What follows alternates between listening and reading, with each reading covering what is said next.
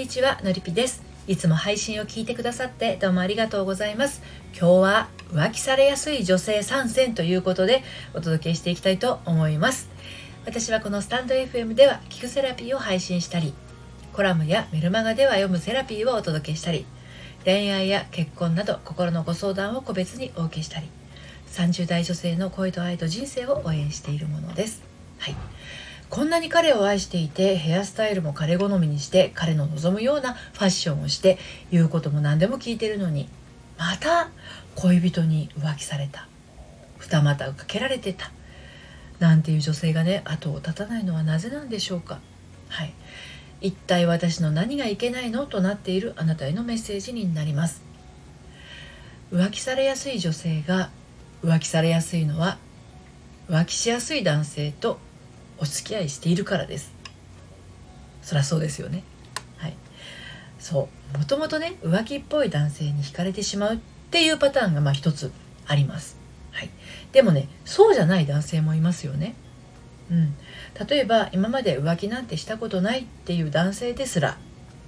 あなたと付き合うことで浮気してしまうっていうことが起こったりします。恐ろしいですよね。どうせ私に不満なんでしょ？うとか。私に飽きたんでしょ？とか私以外の人に目が行くっていうことは私に冷めたってことよねなんてやさぐれないでくださいね。もしかするとあなたの何かが浮気を推奨している可能性もあるんですね。はい。ということで、今日もまた3つに分けてお話をしていきたいと思いますが、1つ目、彼が浮気に走る理由。そして2つ目が浮気されやすい女性参戦。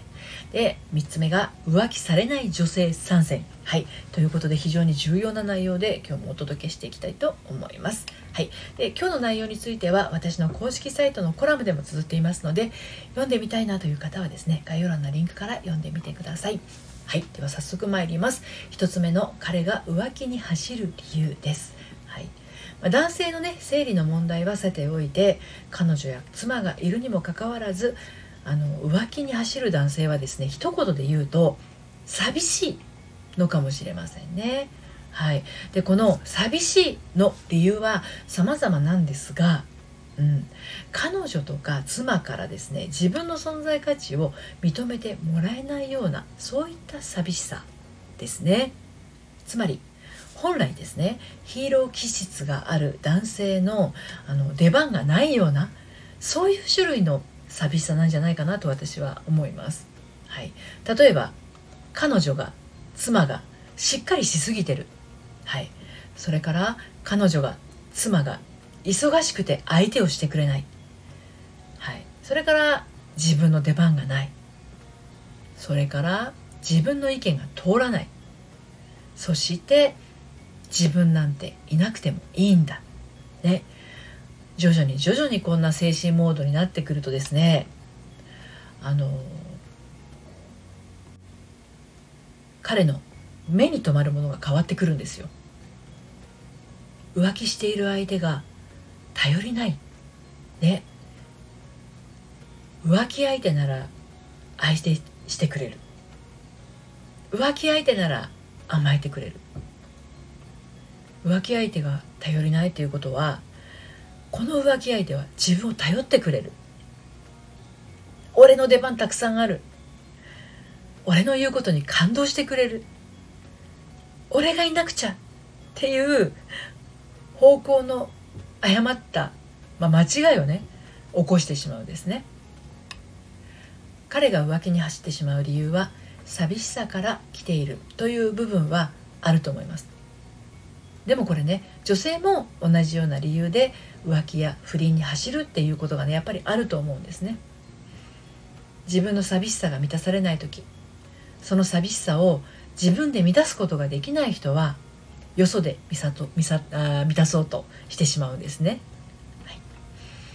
で浮気されやすい女性参戦をねあのお伝えしていこうと思うんですけどあの先ほどもちらっとお話ししましたけれどもねあの浮気されやすい女性参戦ということで今日はねお話ししていますのでここでその浮気されやすい女性の3タイプというものをねお伝えしたいと思います。はい、でまず最初に3つお伝えしてしまいますね、はい、1つ目がですねひどい束縛タイプ、はい、そして2つ目が尽くしすぎタイプ、はい、そして3つ目がほったらかしタイプです、はい、一つ一つちょっとね説明していこうと思うんですけれど1つ目のひどい束縛タイプはですねこれはねあの女性側のもともとはね寂しさから来るものなんですね。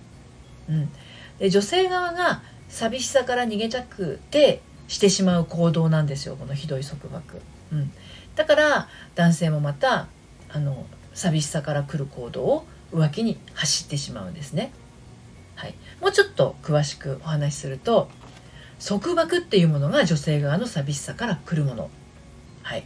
彼女や妻にぎゅうぎゅう束縛されるっていうことは男性からすればですね信じられていないっていうことなんですね信じられていないってこんなに寂しいことはありませんよね。だから寂しい男は浮気するっていう理屈に合ってますよね。束縛っていうのは愛ではないんです。ただの執着ですね。執着からは愛は生まれません。で2つ目の尽くしすぎタイプ。女性側がですねあの尽くしてしまうのは、うん、あの尽くしすぎてしまうのはですね彼に見捨てられたくないっていう思いがあることが多いんですけれどもねでこれをすることによって男性はどうなるかっていうとあの彼女や妻の優しさにあぐらをかくっていうよりはあのこれはもはやですね俺の出番はないっていう状態を多く作ってしまうんですね。尽くされて嬉しい愛されてるって感じる程度とあの重いな鬱陶しいな好きにさせてくれよの違いはですねあの同じ尽くすでもですよ。相手が望んでいることをしているかどうかです。これが違いですね。相手が望んでいることをしているのであればそれは必要な愛情です。でも過剰であればそれは相手が望んでいるものとは異なります。こういったまあ見捨てられ不安っていうのは彼が喜ぶためっていうよりも自分が見捨てられないためにしていることなので当然まあ相手から疎ましく思われてしまうということなんですね。はい、で3つ目のほったらかしタイプ。はい、女性側が忙しすぎて自分のことでいっぱいでしかもその様子がこのパートナーから見て充実してるなを通り越して俺のことなんて眼中にないってなるとそこには寂しさが生まれます。まあねこれ身勝手といえばその通りの寂しさなんですけどサバサバ系の女性はね時に我が道を行き過ぎて男性がですね追いつかない状況に陥ってしまってなんだ俺いなくてもいいじゃんってなってね寂しさが生まれて浮気に走ってしまうんですよね。理不尽ですけどね。うん。彼や妻が生き生きと充実していて何が悪いのって女性が思うと思います。うん。これはね多分その女性とその男性はね合わないんです。男性側がいじけやすく自分で自分を満たすことができなくて彼女に依存している部分があることが多いんですね。とはいえ何もかもが仕事や友人付き合いを優先する彼女や妻だとすると、まあ、男性は当然俺って君の何なのっていう状態になりますのであのお付き合いの形をね2人で築いていきたいって考えてるんだったらですねやっぱコミュニケーションは手抜きしないことですね。はい。今ね3つと3つお伝えしましたけれどいかがでしたでしょうかね。はい、で最後に浮気されない女性3選ということでお伝えをしていきたいと思うんですけどまあねあの先ほど3つお伝えしたんですがね浮気あのされやすい女性の3つのタイプをねまああのー、その他にもねあるんですよ。浮気されやすい女性の特徴っていうのはね。はい。でもねあの本当にね知りたいのはこっちじゃないのかなと思います。この配信を聞いてくださってる方の。うん。それはね彼や夫に浮気されない女性ってどういう女性なのっていうとこですね。はい、で先ほどねお伝えした浮気されやすい女性が、えー、ひどい束縛タイプ、ね、尽くしすぎタイプほったらかしタイプなのだとしたらですね